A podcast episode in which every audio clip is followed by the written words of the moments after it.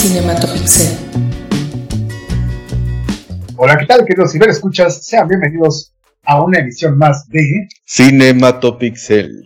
Este podcast en el que les hablamos de cualquier producto de entretenimiento que nos haya tocado presenciar esta semana, eh, como pueden ser cine, series, eh, música, videojuegos, anime, cómics y demás. Y bueno, de este lado del micrófono, de, de este micrófono se encuentra mi querido y gran amigo, el Master Shark. Muy buenas tardes, Master, ¿cómo estás? Muchas gracias, mi queridísimo amigo Rubén, el productor de este programa. Y hoy nuevamente andamos de manteles largos porque tenemos un gran invitado, diríamos que eh, es algo distinto a lo que normalmente tenemos nos, o tenemos acostumbrados a nuestra audiencia y la verdad es que, insisto, sí son manteles largos y es algo, un tema que a mí me gusta mucho en particular. Es alguien que la verdad es que yo he estado siguiendo ahí su, pues, sus publicaciones en redes y la verdad es que, que cuando se trata de fútbol, digo, quienes me conocen saben que, que enloquezco un poco y me sale la pasión. Entonces, la verdad es que quiero presentar aquí el, día de hoy a Juan Manuel D'Angelo. ¿No, ¿No estoy pronunciándolo correctamente? Sí, sí, sí, está bien, está bien pronunciado este, pues ahí, ahí este, es, alguien que, escribe de fútbol, que sabe mucho de fútbol, pero además lo hace de una manera distinta a lo que normalmente estaríamos acostumbrados y eso es algo que fue lo que a mí me llamó mucho la atención. Pero si, nos hicieras el favor, me quedo con Manuel, de, platicarnos un poquito quién eres para que te conozca la audiencia. Bueno, yo soy de Argentina, se habrán dado cuenta por el acento. Eh, eh durante mi primera adultez, por decirlo de alguna manera. En, mis años, cuando tenía 20, estudié periodismo, estudié historia también, por cuestiones eh, personales tuve que dejar, pero seguí vinculado a lo que era la escritura sobre fútbol. En un momento determinado, por cuestiones del estudio, eh, un trabajo de, en una cátedra de la Universidad Nacional de La Plata, en la Facultad de Periodismo, eh, le hice una nota a un futbolista argentino que jugaba en Australia, Marcelo Carrusca, que jugó en el Cruz Azul, alguno de ustedes lo debe recordar, Marcelo Carrusca.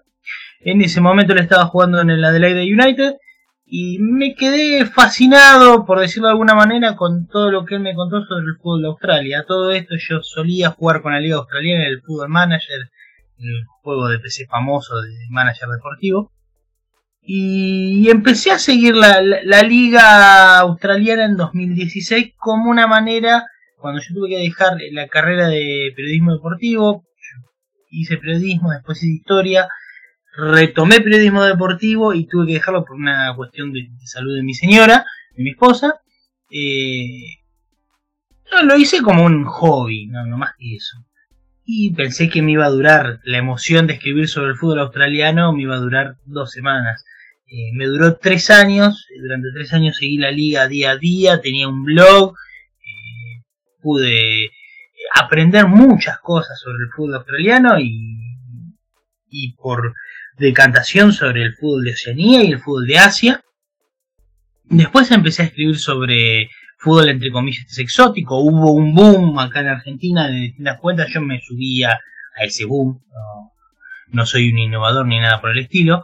Eh, y resulta que empecé a tener difusión, empecé a tener eh, llegada, entre comillas, una cuenta de Twitter con muchos seguidores, y surgieron la posibilidad de escribir libros. Escribí el primero sobre fútbol australiano, lo escribí para una editorial eh, brasileña, Corner, eh, que fue publicado allá a finales, a mediados de 2021 y después surgió la posibilidad de, publicarlo en una editorial acá argentina, Libro Fútbol, que eh, Latinoamérica es una de las editoriales más grandes de, lo que es libros sobre fútbol y libros sobre deporte.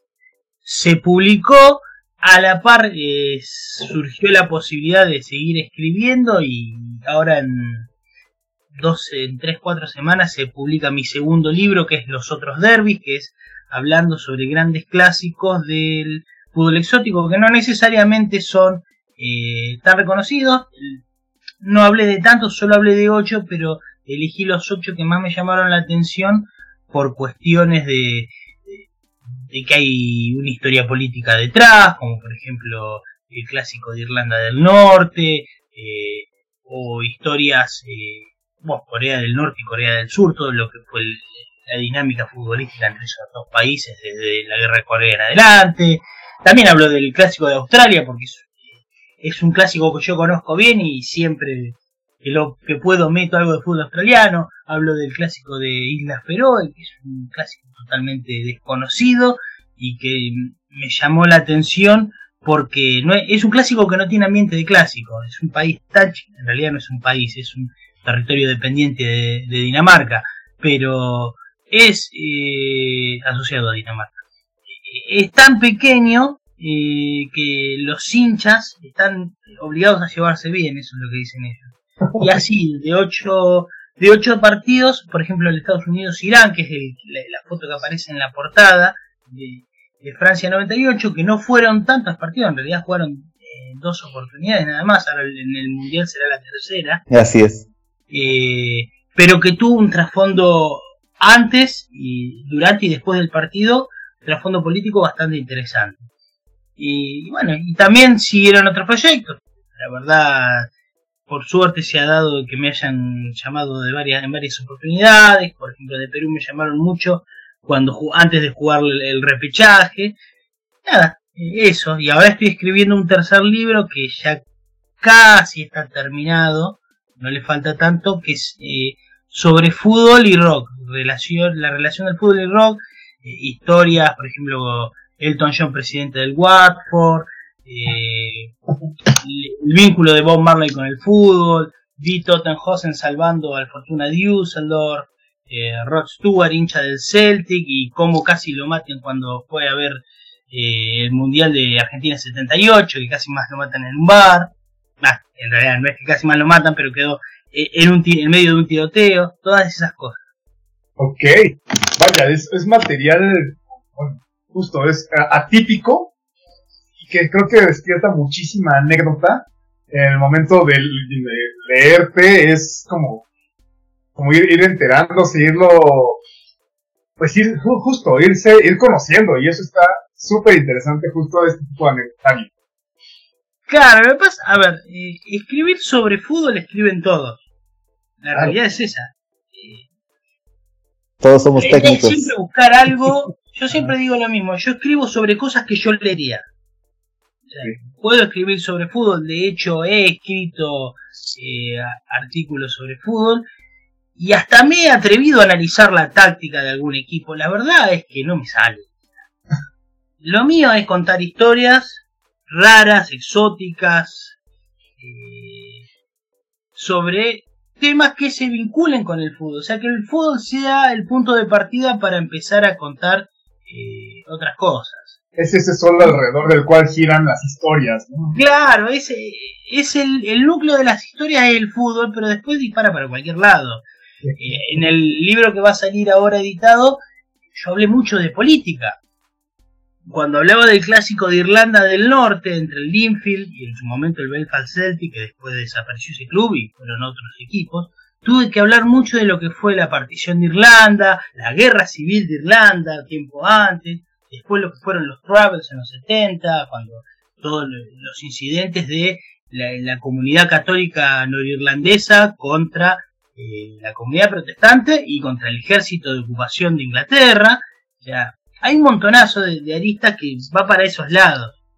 Eh, yo nunca termino de, dilucidar, bueno, empiezo, sé dónde empiezo a escribir, pero quizá no sé cómo empiezo a escribir o sobre qué empiezo a escribir, pero no sé dónde puedo terminar. Y es más o menos como empezó también esto. Yo sabía que empecé escribiendo sobre el fútbol australiano, no me imaginaba que iba a terminar eh, hablando con gente de México, contando sobre quién soy yo y lo que hago. Son cosas que pasan.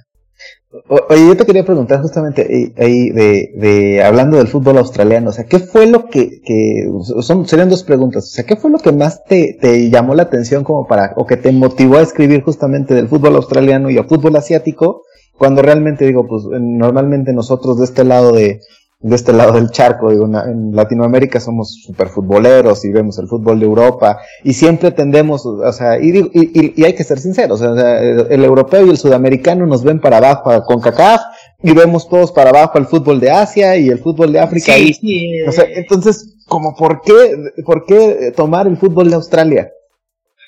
a lo que tenía el fútbol de Australia, que a mí, que yo, bueno, en el libro que escribí Soccer lo, lo expliqué bien, es la relación que tiene el australiano con el fútbol. El fútbol en Australia es un deporte de cuarto orden. O sea, está el fútbol de Aussie Rules, que sería ese deporte que es parecido al rugby y al fútbol americano, es una mezcla de ambos. Eh, está el rugby, está el cricket, y recién ahí vendría el fútbol, y que te diré, está a la par del básquet. En un momento Australia, eh, eh, a finales de los 90 y principios de los años 2000, vivió un boom, sobre todo con la aparición de jugadores como Mark Duca, Harry Kewell, eh, Mark Schwarzer, por ejemplo. El, el, epicentro, o sea, el, punto culmine de ese, de ese boom fue en 2012 cuando fue a jugar Alejandro, Alessandro Del Piero, italiano. Pero después no. Es, toda la vida ha sido un deporte relegado en los medios, ha sido saboteado por los grandes medios por ejemplo, allá la cadena Fox, eh, en la época de pandemia, para poner un ejemplo, en la época más dura de la pandemia, obligó prácticamente a la liga a que se siga jugando porque se querían retirar del, del patrocinio de, de, la transmisión de, de la A-League. En ese momento eh, se había ido Hyundai, que había sido el histórico patrocinador de la liga profesional desde que empezó en 2005-2006, y Fox Sports siempre fue la pantalla en la que la liga salía. Fox Sports a razón por año le daba a la liga aproximadamente 200 millones de dólares. En el fútbol 12 Rules, la Fox Sports ponía 2.000 millones de dólares, casi el 100% más. Para que tomen una idea de, la importancia que tiene uno y otro deporte. En 2021, ya antes en 2019 se quería ir Fox pero en 2020, 2021 vio la oportunidad y le dijeron, bueno muchachos, si cortan la, si no se sigue jugando, yo me voy. La liga australiana fue una de las últimas ligas que se suspendió, pero se suspendió por la porque ya no daba para más y Australia estaba estallada de COVID. Pero hasta el último momento se vieron obligados a seguir jugando para tener ingresos, porque encima en los clubes australianos dada el, tipo de, estructura de, que se manejan en, las transferencias, por ejemplo, en Australia no, no hay transferencias intraclubes dentro de la propia liga, están prohibidas. Una cuestión para favorecer el fair play financiero, para favorecer la competencia. No termina sucediendo porque el Sydney FC, que es el club que eh, siempre tuvo más a disposición de dinero, fue el que ha monopolizado la liga durante bastante tiempo. Y ahora le toca el turno al eh, Melbourne City, que es el equipo del City Football Club. Pero el, fútbol australiano nunca ha generado ingresos, los clubes siempre son deficitarios, y los jugadores firman contratos cortos, es muy, es muy difícil que un jugador australiano y extranjero, ni hablar, firme un contrato de más allá de un año, dos como mucho. Un contrato de 5 o 6 años es imposible prácticamente, dada la dinámica eh, de, la liga en sí y cómo se maneja el mercado allá. Y lo peor de todo es que muchas veces los jugadores australianos tienen buena salida en, el mercado asiático. Hasta la tienen en Europa, en el mercado asiático la siguen teniendo. Por ejemplo, eh, en años pasados, eh, la, Indian Super League, que es la, primera división de la India que fue creada hace no mucho tiempo, porque la, la India también tenía una cuestión con el fútbol es mucho más popular el deporte, pero tenía una liga nacional que no tenía tanta importancia. Las ligas estatales eran las más importantes, por ejemplo la de Calcuta, el derby de Calcuta, que es uno de los partidos, los que yo hablo en mi libro también casualmente, era el, partido más importante del país. Y después con la creación de la Indian Super League en 2014-2015, recién ahí tuvieron una liga realmente potente que coexistía, era una liga de... Eh, paralela, si se quiere, en su momento, más de, de partidos amistosos. Se tomaba como una liga amistosa, entre comillas. No lo era porque había mucho dinero detrás, eh, había estrellas de Bollywood, jugadores de cricket. Un jugador de cricket es, en la India es igual de importante que Cristiano Ronaldo en el resto del mundo. Y con el tiempo eso generó un problema en la India que tuvo que intervenir FIFA y la AFC y terminaron teniendo dos primeras divisiones que se juegan en paralelo, pero que la, la realmente la, la, que tiene peso hoy es la Indian Super League. Bueno, en esa, en esa liga los jugadores australianos siempre han tenido muy buena recepción, pero los clubes nunca reciben tanto dinero como el que deberían recibir. porque no? Es algo que pese ya hace casi 20 años está profesionalizada la competición, todavía hay cuestiones que vienen arrastrando de la época en que la liga era semiprofesional. Australia tuvo desde el 77, si mal no recuerdo, hasta el 2004 tuvo una liga que era la National Soccer League, que era la primera competencia nacional de cualquier deporte en Australia, pero que era una liga semiprofesional y que siguió siendo semiprofesional hasta el último día de su vida. Cuando Australia juega el repechaje con, Argentina en 1993, que Argentina va a Australia con Balbo, Batistuta, Maradona, Fernando Redondo, jugadores de elite, que eran archi mega conocidos en todo el mundo, en Australia el capitán de Australia, que era Alex Tobin, trabajaba de arquitecto durante la semana. Jugaba en la liga local, cobraba un pequeño viático para jugar en un club local, después era el capitán de la selección. Después trabajaba de arquitecto con el padre. Para que tengan una idea, y no estamos hablando del año 50, estamos hablando de 1993, en un momento en el que el fútbol ya era un deporte que movía millones. Oye, oye, y yo, yo te quisiera preguntar justamente eh, eh, dos cosas, por ejemplo, ¿cuánto tiempo le dedicas normalmente a, documentarte para escribir, por ejemplo, Socceroos? ¿Cuánto tiempo te tomó eh, recopilar toda la información e irte metiendo de lleno a esa parte?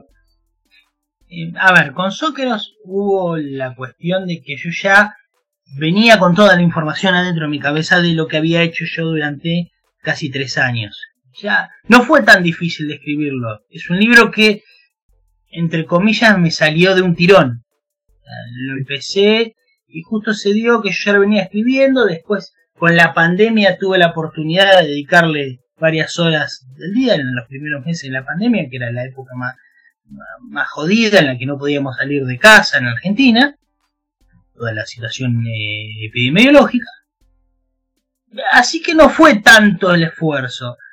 Lo que sí, por ejemplo, que yo siempre, ahora que lo veo a la distancia, es un libro que yo lo tendría que haber corregido más porque cuando lo leo le encuentro algunos errores que de la rapidez se me pasaron, cuando los corregí, lo, releí, lo, errores tontos, de, quizás una coma mal puesta o, o una palabra de más, que me pasa en ese momento las ganas de publicarlo hace de que uno diga, bueno, públicalo ya, ya, lo quiero ver, lo quiero tener en las manos. En los otros derbis fue mucho más eh, metódico el trabajo. Me tomé mi tiempo para leerlo, para corregirlo, para recorregir la, última versión. Cuando me lo mandaron en PDF, me lo leí nuevamente y mandé esto es lo que tenemos que corregir, un, archivo con todo lo que había que corregir. Eh, seguramente haya errores porque pasa. Eh, yo he descubierto de que eh, cuando uno es el, su propio editor, eh, se le van algunas cosas, algunos errores, se, te cuelan, por más que lo leas cinco o seis veces. Pero oh, me parece que es un libro que está mucho mejor escrito. Eh, además también porque, uno evoluciona. Yo no, no escribo ahora como escribía eh, cuando empecé a, a, informar sobre el fútbol australiano. Y el libro que yo estoy haciendo ahora sobre rock seguramente es mucho mejor que el Soccer y seguramente es mejor eh, que los otros derbis en cuanto a, mi forma de escribir. Yo siempre digo lo mismo, yo no soy periodista, no soy escritor, porque no, creo en esos motes. Yo, la verdad, yo me, soy operario de una empresa eléctrica acá en Chivilcoy, en mi pueblo, en la provincia de Buenos Aires. Eh, y paso durante el, día, lo que hago yo es trabajar con electricidad, bajar escaleras de una camioneta, subirme cuando no me da mucho miedo la altura para cambiar para cambiar algún fusible de algún de alguna instalación eléctrica, no mucho más. Yo después todo esto lo que hago lo hago en los ratos libres y a la noche cuando tengo tiempo, yo tengo mi familia, tengo una hija pequeña que tengo que, tengo que cuidar, tengo a mi señora que bueno, un problema de salud, eh, la tengo que asistir a veces y nada, aprovecho los, los ratos libres que tengo. Por ejemplo, yo soy, yo estoy escribiendo ahora desde hace ya más de un año en The Line Breaker, un gran portal eh, de, noticias que tiene mucho el estilo que a mí me gusta contar historias. Pero bueno, eh, por querer terminar el libro sobre fútbol y rock, eh, tuve que dejar de escribir, para poner en pausa eso para abocarme todo a la escritura. Y yo todas las noches, después de cenar, cuando mi señora ya está cómoda viendo tele, mi hija está acostada, yo me siento una, dos horas, no mucho más, porque yo al, otro día me tengo que levantar muy temprano para ir a trabajar, para llevar a mi hija al colegio. Le dedico el tiempo que puedo. A veces puedo dedicarle más, a veces puedo dedicarle menos. Pero bueno, es, sigue siendo un hobby. Más allá de que le haya la posibilidad de, de recibir un ingreso por que se vendan los libros, es algo genial y que siempre viene bien, sigue siendo un hobby y lo sigo tomando como un hobby. Pues, la verdad es que, que, pues para hacer un hobby, déjame decirte que, que bastante inspirado. Yo, yo te, yo te diría que, o sea, tu manera de escribir, particularmente a mí me parece como un tema de, eh, creo que, creo que eres una de las personas que, que, yo catalogaría como un romántico del fútbol al momento que lo escribes o lo describes y cómo platicas de él y cómo cuentas las anécdotas. Y creo que cada vez yo te diría que somos menos los románticos del fútbol, o sea, en tanto marketing y tantas cuestiones que están metidas en eso, la verdad es que cada vez es más difícil, justamente, eh, platicábamos ahorita fuera del aire uh, la historia de, yo te preguntaba de, de, por qué te decías hincha de Atlanta, y tú me platicabas un poquito el tema del por qué, o sea, finalmente tú eres hincha de Boca, pero, yo soy hincha de Boca y de Atlanta. Lo que pasa es que hay, hay, momentos en donde soy más hincha de Boca que de Atlanta y hay otros momentos donde soy más hincha de Atlanta que de Boca. Eh, en realidad es así. Y yo ya lo hablaba con vos fuera del aire. Yo toda mi vida por, por herencia familiar fui de Boca. Pero en algún momento de mi vida necesitaba como... Eh, no sé si agregarle algo más. Y yo quería saber qué se sentía hinchar por un club pequeño. Porque Atlanta, si bien es un club que ha salido campeón de la Copa Suecia en 1958, es un club pequeño que en un momento fue uno de los equipos con más tiempo en primera, pero que desde los 80 no cuando descendió no volvió a primera, pasó épocas terribles, que casi más rematan la, sede del club, y ahora se está recuperando, ahora está en la segunda categoría. Y además lo, a mí lo que me llevó a hinchar por Atlanta, hacerme hincha de Atlanta, ir a la cancha de Atlanta, es la historia del perro Napoleón. te la conté, Napoleón era un perro, mascota del club, que en los años 20 que murió atropellado. Y la comisión directiva del club en ese momento que hizo lo embalsamó y el Napoleón sigue estando ahí, es un emblema de Atlanta. Y a mí la historia del terrorífico perro embalsamado de Atlanta me pareció genial. yo tengo que ser hincha de este club, yo no puedo no ser hincha de este club. si continuamos con el valor el, el valor de anécdota y el, en contraposición quizás al valor futbolístico, ¿no? Que claro. termina por ser otra cosa. Es claro, es que, en realidad el fútbol, si no... El fútbol es más allá que el resultado. Totalmente. Yo el, otro día yo la había, acá hay un comediante muy famoso que es Sebastián Weinreich, que le preguntaron, ¿por qué mira fútbol? Él es el de Atlanta también. ¿Por qué mira fútbol? ¿Qué es lo que te lleva a mirar fútbol? Son 22 tipos corriendo detrás de una pelota. Y miro fútbol porque... Eh, por eso mismo, son 22 tipos corriendo detrás de una pelota. El fútbol no me pide nada, yo no le tengo que dar nada al fútbol y sin embargo me termina alegrando. Por más que yo no, no, no esté ahí, es gratis, te alegras gratis con eso, con el fútbol. si, eh, si no está esa alegría, eh, no sirve de nada. En un tiempo en donde todo es dame, yo te doy, si vos no me das, yo no te doy, donde es toda una transacción. Eh, y no dejando de la cuestión monetaria, pero el fútbol es puro en ese sentido, no, no te exige nada vos. O sea, es más, muchas veces te hace enojar, pero no, no te exige nada. El club no se va a ir a la mierda, perdón. adelante, adelante. No se va a ir a la mierda, no va a desaparecer si vos no, si vos no lo mirás. Va a seguir estando. es gratis, es limpio. Y creo que es también la Eh, parte... Sigue siendo puro, aún en una época mar- marketinera, sigue siendo puro. O sea, le- es la pelotita entra en el arco y es gol y es alegría. No, y, y nadie te va a juzgar por eh, alegrarte por eso. O si te juzgan, son pocos, porque la mayoría de, los habitantes en este planeta se, se alegra cuando la pelotita entra en el arco. Totalmente, totalmente.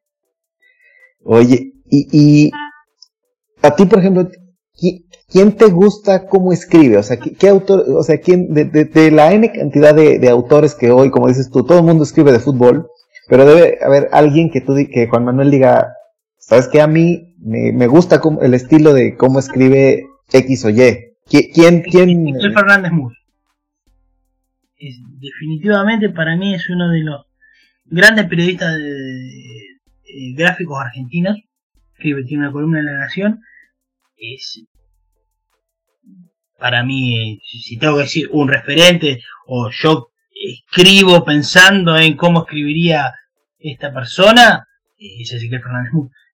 Obviamente, cada cual tiene su estilo pero o sea, y lo vas desarrollando. Mi, mi, mi intención no es copiarlo a él, pero sí, obviamente, eh, eh, digo, si yo quiero mis artículos, cuando yo escribo o cuando escribo el libro, pienso en, bueno, él es el tipo de, de periodista, yo- claro, yo siempre, yo no soy periodista, porque eh, el, el mote de- del- muchas veces muchos se, se agarran el mote de decir soy periodista, por más que no tenga título, no, para mí el, el periodista tiene título, yo, yo cuento historia nada más, ni siquiera soy escritor. Eh, pero sí, es, es, el que me gusta, el que escribe. También hay un periodista que se llama Matías Boazo que escribe a veces sobre deporte, pero escribe muchas veces sobre otro tipo de historia, una cantidad de cosas. El otro día yo le leí un artículo sobre los últimos días de Elvis, después escribí un artículo sobre la historia de la isla de Nauru, yo había escrito un hilo que es sobre es una isla que está en el Pacífico que, no tiene que fue en los 70 fue el, la, el país per cápita más rico del mundo por, una, por la explotación bueno eh, es también me, me gusta mucho su estilo de escritura Oye, aquí en, aquí en México eh, eh, tenemos un, un- no sé si lo conozcas tú, a Juan Villoro, que también escribe Sí, justamente. Sí, yo tengo el libro, eh, tengo un libro sobre él, sobre fútbol, que lo he leído millones de veces. Tiene un capítulo que habla sobre la muerte de Maradona, y que obviamente, que después relata el- su resurrección cuando en 2006 apareció dirigiendo, eh, conduciendo la noche del 10. Sí, sí, un gran libro, un gran libro. Muy sí, hincha del Barcelona también, si mal no recuerdo. Sí, sí, sí. Aparte, o que era del Necaxa y del, y del Barcelona. No, de- o del Chivas. sí, Chivas y del Barcelona. Sí, entonces sí, por ahí le- debiste haber leído entonces este, o Dios es redondo o a balón dividido, que son por ahí unos... Dios es redondo es el que tengo yo. Dios es redondo, sí, claro, sí. Sí. Sí, este, te- te- la verdad es que, por ejemplo, a mí, eh, y lo que te comentaba, justamente fue lo que me llamó la atención de tu manera de escribir, porque de alguna manera me recordó a cómo escribe Villoro, o sea, justamente contando historias. Es una, una comparación un poco exagerada.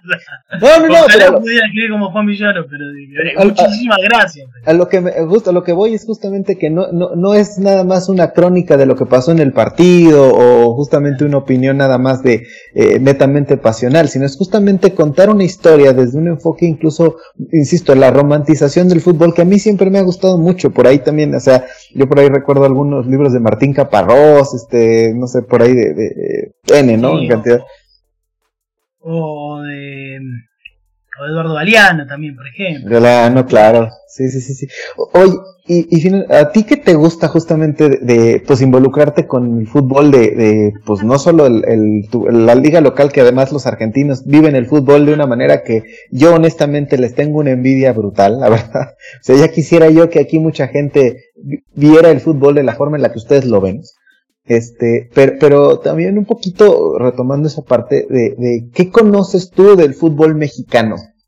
Mucho, mucho, tampoco es que soy un especialista en el fútbol mexicano, pero conozco mucho porque durante, cuando era adolescente lo miraba, mi- miraba los resúmenes, siempre pasaban los, los- los resúmenes de goles de los jugadores mexicanos, de los jugadores argentinos en México, eh, bueno, obviamente, me, acuerdo mucho de, de, Glaría, siempre me quedó un delantero que jugó en el Pumas, bueno, el Marioni en el Cruz Azul, el paraguayo Cardoso en el Toluca, el campeonato de Monarcas de Morelia con comiso en el arco, no, no, la verdad que sí, bueno, haberlo visto, acá le decíamos el pájaro Hernández, a Luis Hernández, acá le decíamos el pájaro por parecido con el pájaro Canigia, el, el tiempo que jugó en Boca, fueron pocos partidos, pero bueno, fue un jugador que en México eh, dejó huella, Jorge Campos también, atajando en la MLS. Muchos, muchos dicen que es un arquero que ha sido totalmente sobrevaluado. A mí me gustaba cómo atajaba Jorge Campos. A todos nos gustaba. Era, era medio suicida en, en, algunas cuestiones, pero me pareció un gran arquero. No sé si el fútbol mexicano, de hecho, eh, he consumido durante, durante mi, mi adolescencia y y ahora también me he enganchado con partidos de México. Ahora no tanto, sinceramente, por una cuestión de falta de tiempo y eso que los servicios de streaming permiten eh, ver partidos, pero bueno, se hace imposible, ya siendo adulto con, la, con las cuestiones de la vida diaria, se hace imposible ver tanto fútbol. Pero sí, es un, es un fútbol que acá en Argentina suele ser eh, menospreciado. Siempre está esa pica entre el argentino y el mexicano eh, nosotros decimos, ganen un mundial, ustedes nos dicen, no entren en default, por ejemplo, o, o no le pidan plata al FMI. Siempre está esa pica que a mí, si bien a veces se torna un poco chauvinista, siempre me parece gracioso como se da. Bien entendido, eh, es muy divertido, pero sí, sí, es un fútbol que a mí me gusta mucho ver. De hecho, acá hay varias cuentas de, de chicos argentinos que han hecho un gran trabajo siguiendo el fútbol mexicano. Ahora sinceramente no me acuerdo bien el, la cuenta de Twitter y, es un pecado porque es una gran cuenta. Eh, creo que es eh, Liga MX Sudamérica, algo por el estilo, arroba Liga MX Sudamérica. son dos chicos argentinos que han hecho un han hecho muchas entrevistas a jugadores argentinos, a, a jugadores, a jugadores mexicanos también, y tienen devoción terrible por el fútbol mexicano. para mí es un gran fútbol. Han, he visto grandes jugadores ahí, han pasado grandes equipos. A ver, el Cruz Azul que jugó la final de la Libertadores 2001 contra Boca era un gran equipo, un gran equipo. Mismo el, eh, el América de México que lo tenía a Calderón como delantero. En, la, en las semifinales de la Libertadores del año 2000, que Boca gana con el gol de... Gana, en realidad pierde 4 a 1, pero pasa con el gol milagroso de Samuel, matando pocos minutos de cabeza. Eh, sí, es una liga que a mí, la verdad, sinceramente, me, gusta consumir mucho. Y, siempre estoy buscando algún libro sobre fútbol mexicano. En algún momento dije, me podría animar a hacerlo, la verdad que sería medio cara rota porque no tengo todo el conocimiento que sí tenía, por ejemplo, de la liga australiana como, para animarme a hacerlo, a escribirlo, pero sí, sí, definitivamente es, un muy lindo Oye, y, digo, ¿qué, sientes tú que le falta al fútbol mexicano para dar ese brinquito de calidad respecto a los, al, fútbol sudamericano? O sea, al final, eh, pues Brasil y Argentina se cuecen aparte en, la elite del fútbol, y el mexicano, digo, tenemos la infraestructura, le meten mucho billete aquí a, los equipos, este, pues constantemente se busca que el, futbolista mexicano salga al extranjero, pero ¿qué, sí, qué, qué, en tu opinión, qué le falta al fútbol mexicano para dar ese pasito? O ese pasote. y es complicado. Yo, yo a, hacer una, una evaluación a 12.000 kilómetros de distancia sin, sin estar en la diaria es complicado. Lo que puedo decir, en, mi opinión, es que haberse ido de la Copa Libertadores a los equipos mexicanos eh, les hizo mal. Totalmente de acuerdo. Eh, la Copa Libertadores es, es ahora quizás no tanto, eso lo reconozco. Pero en los 90 y en el principio del año 2000, del milenio de los 2000, era un torneo mucho más difícil que la Champions League. La Champions League eran 5 o 6 equipos históricamente, ahora se ha ampliado, pero durante esa época no eran tantos equipos. Eran Milan, Juventus, eh, Bayern Múnich, Manchester, estamos hablando de los 90 eh, Borussia Dortmund metiéndose, Real Madrid, y hasta por ahí no va, ni siquiera el Barcelona, porque el Barcelona había ganado en el 92, pero después, nada. ahora, eh, la Copa Libertadores es un torneo en el que en un momento lo podía ganar cualquiera. Y lo ganó, en su momento lo ganó Colo Colo de Chile, y después lo Los equipos chilenos nunca más tuvieron eh, presencia, pero era muy difícil ir a jugar a Chile. Equipos colombianos, eh, América de Cali. América de Cali llegó a cuatro, en los 80 llegó a cuatro finales de la Libertadores. No ganó ninguna. Llegó a cuatro finales de la Libertadores. Después volvió a, eh, volvió a llegar a la que le gana River. River, Boca, Vélez, Argentino Junior, los equipos brasileños, Olimpia de Paraguay en el año 2000, Sporting Cristal. Era una, liga, era una competencia muy dura. Ir a jugar a, Brasil eh, para un equipo argentino no era lo que lo que puede ser ir a jugar al Real Madrid a Escocia, donde se cruzan con tres o cuatro hooligans que les pueden revolear una piedra y nada, y nada más, y ni siquiera. Ir a jugar a Brasil para un equipo argentino ir a ir a la guerra, lo sigue siendo. Va a ser que ahora está desbalanceado por el poderío económico de la liga brasileña, que Flamengo lo trae a Vidal y nosotros nos tenemos que empezar a seguir sacando pibes para que no nos quedemos atrás. Y los pibes ya ni siquiera es que se van a Europa, se van a la Major League Soccer antes de irse a Europa. O sea que miren cómo el poderío económico de la Liga de Estados Unidos eh, ha dejado al fútbol argentino atrás, lo ha transformado en un semillero. Pero sin lugar a duda, eh, México en su momento jugando en la, en la Copa Libertadores le hacía bien, jugando en la Copa América le hace bien a México. Uf, ¿cómo, ¿Cómo extraña la Copa América? Eh, jugarla, yo entiendo la Liga de la CONCACAF, nosotros nos burlamos de los equipos de, México. La, la, jirafa de Zacatecas ganaron su decimocuarta Liga de Champions League de CONCACAF y se la ganaron a, un equipo de eh, Guatemala, que no conoce nadie. Es una burla que hay acá siempre en las redes sociales de, de, Argentina. Pero mirándolo a los resultados, el hecho de ser tan dominantes en una competición te termina transformando en gigante con pies de barro. O, en... A veces decimos que es preferible ser cabeza de ratón o cola de león. Ahora, ¿qué sucede? Este año no la ganaron, la ganó un equipo de la Major League Soccer. Así es y te pone en, cuestionamiento, che, no ganamos este año después de 25 años de ganarla de manera seguida. 25, creo que son 13, 13 años que sí, pero esa, prisa fue, la, ganó ahí, La prisa fue en el año 2006, 2005, si mal no recuerdo. ¿Qué más? Que jugó en el Mundial de Club, jugó contra el Cine y FC. Obviamente que te pone en cuestionamiento todo. Y también, bueno, eh, el hecho de que todos los clubes eh, yo no, no conozco bien la, la estructura de, cómo son los clubes mexicanos, más allá de algunas cuestiones, pero sé que Televisa tiene varios, varios clubes, de, es propiedad de varios equipos.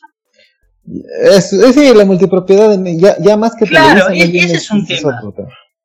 Eso, también te afecta, porque a fin de cuentas, eh, vos estás, estás jugando siempre, estás jugando el equipo, a ver, hablando burdamente, el equipo A de Televisa contra el equipo B de Televisa. ¿Y a Televisa qué le conviene? Y que gane más el equipo A. Entonces vamos a darle la mejor jugadora al equipo A y que el equipo B se arregle con lo que puede. Pero sigue siendo el equipo de Televisa. Para poner un ejemplo burdo de alguien que leyó, conoce, pero eh, agarrado con pinzas lo que conoce. Lo que se ve a la multipropiedad tampoco le hace bien al, desarrollo del fútbol. Y tampoco le hizo bien la eliminación de los descensos. No, no, eso es terrible. Claramente no. A ver, por ejemplo, en Australia, Australia es una liga cerrada. La E-League es una liga cerrada, el mejor estilo, la Major League Soccer.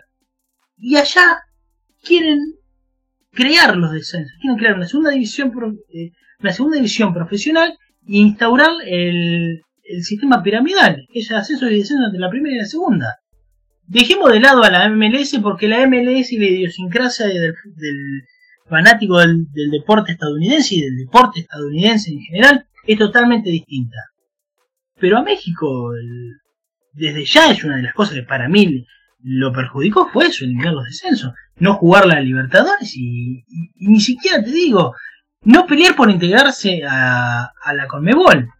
Sé que hay, hay una cuestión que en su momento se planteó y que FIFA no planteaba no permitía las mudanzas de, confederaciones en su momento por miedo a que México se quiera ir a la Confederación Sudamericana y que le reste peso a CONCACAF.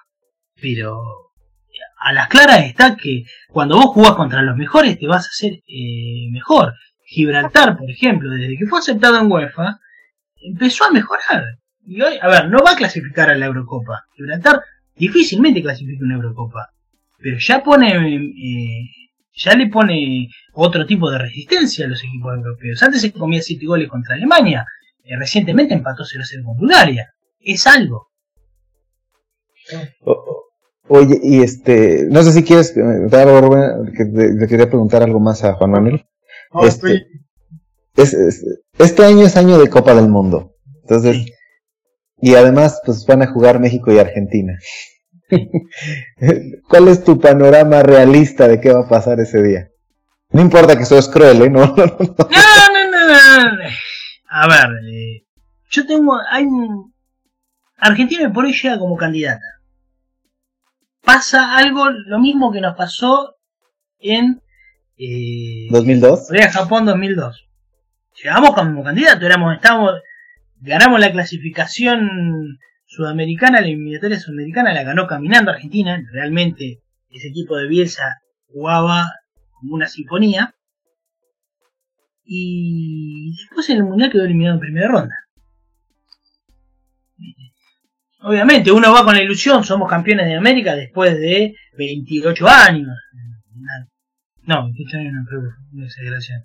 23 años. Ahora, 93, que además nos la ganamos nosotros, además de todo. no, no, 93. De casi, sí, sí. No, 93, 2003, 2017, sí, 28 años, sí, estábamos ahí. Eh, llegamos como campeones de, la Copa América y ganando en Brasil y a Brasil. Invita a ilusionarse. El partido de la finalísima, que podemos decir que no es un torneo oficial, más allá que FIFA lo considere, contra Italia, Argentina, eh, yo no vi jugar a Argentina nunca de la manera que jugó ese partido. Creo que fue de, de los años que tengo yo, yo tengo 36 años, debe ser el segundo o tercer mejor partido que yo le vi jugar a la selección argentina. Estoy, estoy hablando que yo vi partidos, eh, algún partido con Maradona. Yo vi a Argentina ganar el 4-1 a Grecia en el 94 y Maradona ese día la discusión. Yo te estoy diciendo que el partido contra Italia, en el último partido contra Italia, está entre los tres mejores partidos que en la selección argentina. Es imposible no ilusionarse. Y más teniendo en cuenta de que es el último mundial de Messi, y Messi va a querer ganar la copa, que es el último título que le falta, y es el último eh, eslabón de la cadena para terminar de enterrar esa discusión de que quién es mejor, si Ronaldo o Messi, y de ponerlo a Messi a la misma altura de Maradona. Porque en la realidad, más allá de que yo por Diego tengo una cuestión que ya va más allá de, lo, de lo estadístico y de lo y de lo racional el amor por Maradona en, los argentinos que lo queremos que por suerte somos millones más que los que lo queremos que los que lo odian y odiarlo también es una manera de quererlo porque es un tipo que no pasó desapercibido por la vida no es racional es al, es al único tipo al que yo le perdonaría todo por fuera de mi familia fuera de mi hermano de, mi papá que ya no lo tengo, la única persona de mi, de mi esposa, de mi hija, es el único tipo que yo le perdonaría todo. Maradona ocupa ese lugar. Bueno, Messi quizá no lo ocupa porque no tuvo el contexto eh, o, sus triunfos con la selección no tuvieron el contexto que tuvieron los triunfos de Maradona con la selección. Maradona, el gol para el gol de, de Diego a los ingleses es casi un mundial dentro del mundial los dos goles. El golazo que deja todo el mundo afilado, pero la mano de Dios también. Yo siempre cuento la misma historia. Eh, que leí una vez, un veterano de Malvinas se rompió una cuerda vocal gritando los goles de Maradona y le cambió la voz para siempre. Oh. Wow. Eh, imagínense el peso que tiene Maradona entonces. si Messi gana el mundial, estará a la altura de Maradona. Quizás no desde lo emotivo, desde lo que genera, o sí, porque quizás para los pibes de 15 años Messi genera lo que para mí me generaba, me generaba Diego. Y, lo, los chicos de esta generación de futbolistas eh, generan lo que genera en nosotros la generación del 86. La generación del 86 para nosotros, y para los que son un poco más grandes, la del 78, pero sobre todo la del 86 y la del 90, eh, por cómo se fueron dando, cómo fueron los triunfos, cómo llegó la selección del 86 a México, claramente. Acá, eh, Bilardo se fue dos meses antes porque no sabía si seguía como DT. De hecho, el, gobierno de Raúl Alfonsín, quien era entonces presidente de la Unión Cívica Radical, tres meses antes del Mundial, cuatro meses antes del Mundial, lo quería echar. Lo quería echar y, planteó un complot del secretario de Deportes, O'Reilly, planteó un complot con algunos periodistas de, grandes medios que no lo bancaban a Bilardo, del, diario Clarín, por ejemplo, para echarlo. Y Grondona, que se enteró, ellos querían echarlo y que, la selección la agarre Menotti, y que en el 86 dirija Menotti. Grondona, el presidente del fútbol argentino, el polémico presidente de la Asociación de Fútbol Argentino, que yo nunca voy a decir que ha sido el, mejor ser humano del planeta, porque claramente ha tenido actitudes y, el fútbol ha sufrido muchas muchas de sus decisiones, pero que es, ha sido una persona que eh, ha sabido en momentos eh, torcer torcer el, destino. En ese momento llamó al, jefe de gabinete Raúl Alfonsín y le dijo, si lo echan a Bilardo me voy yo y yo me aseguro que ustedes no jueguen el Mundial. Imagínense que podría haber pasado. Bilardo fue, ganó, y después de ganar el Mundial, a los 10 minutos habló con, Alfonsín y pudiéndole echar eh, todo en cara, Dijo, le agradezco su saludo, señor presidente. Yo quiero que la Argentina esté unida, porque encima Argentina venía de una época horrorosa y terrorífica con los militares en el poder. Y el gobierno de Alfonsín, eh, después que había empezado eh, con, mucha esperanza, la situación económica se lo estaba devorando. Así que imagínense lo que es la generación del 36 para nosotros. Definitivamente son situaciones total y absolutamente, o sea, polarizadamente distintas. entonces, del contexto histórico de esa generación 86 a una actual, como para poder equiparar siquiera a estos dos eh, monstruos, Diego. Igualmente yo te digo, la situación hoy por hoy, la situación económica en Argentina no es buena, claramente, no es buena. Cuando un país tiene 40% de pobreza, las cosas no se están haciendo bien y te lo dice alguien que votó a este gobierno y que se considera peronista por mandato familiar y por historia familiar. Eh, y quizás eh, un triunfo de la selección pueda tener eh, el, mismo peso para las nuevas generaciones, que si bien no es lo mismo que en el 86, porque hablando de alguna cuestión mínima, en el 86 en el espejo retrovisor teníamos a los milicos, a los, a los militares, y las cosas aún tenían un precio a las 10 de la mañana y a las 5 de la tarde tenían tres veces el precio distinto, eh, estaban tres veces más cara. Eh, hoy por hoy en el espejo retrovisor tenemos 30 años, más de 40 años de democracia y si bien la situación económica no es buena, claramente no es buena, todavía no, no, es desastrosa. Pero para los pibes quizá tenga esa, esa reminiscencia.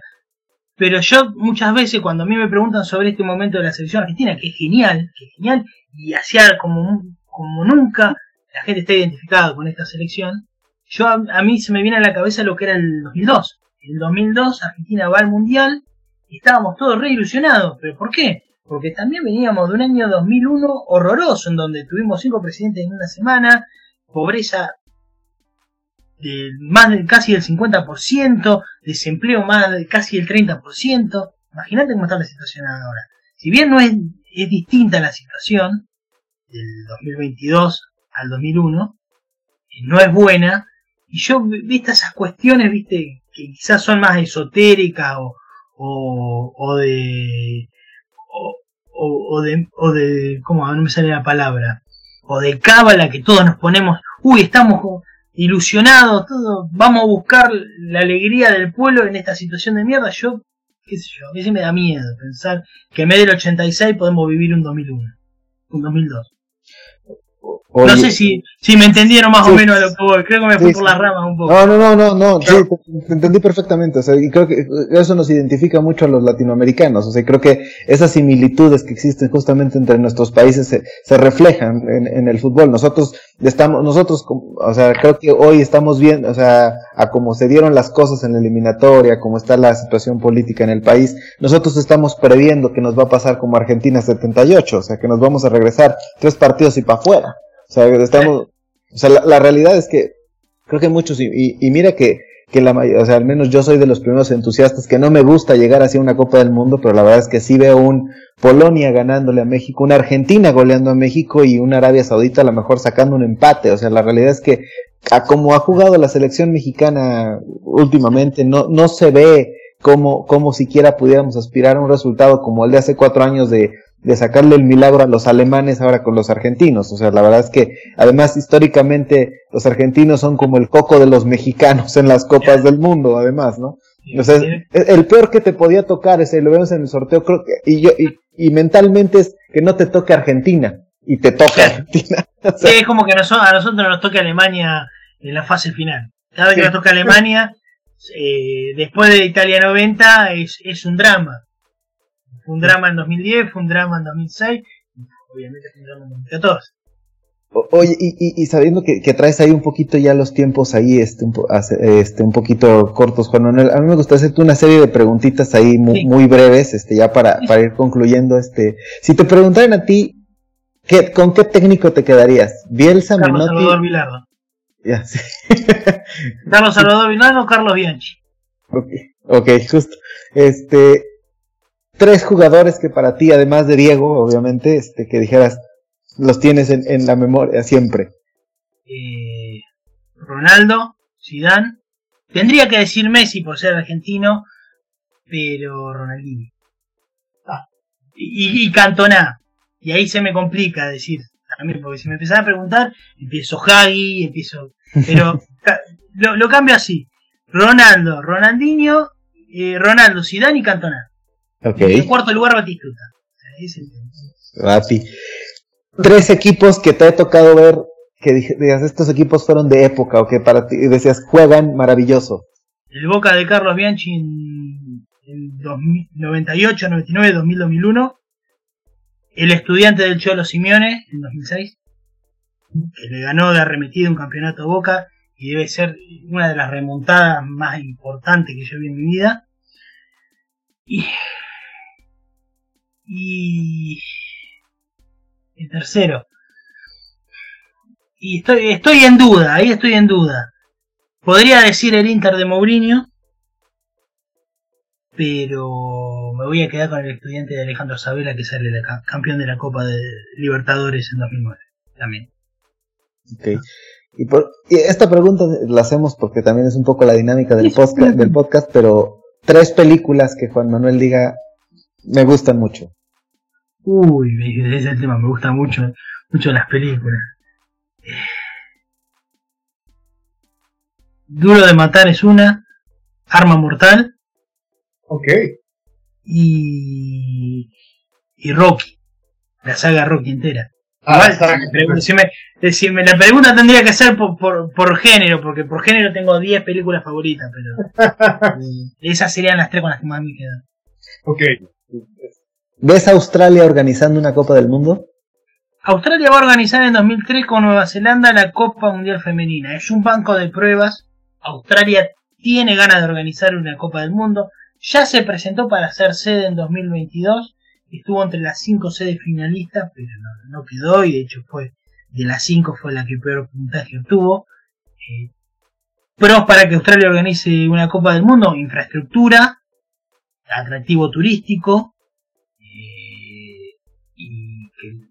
nunca Oceanía tuvo un mundial masculino, si ha tenido juveniles y va a tener el femenino ahora.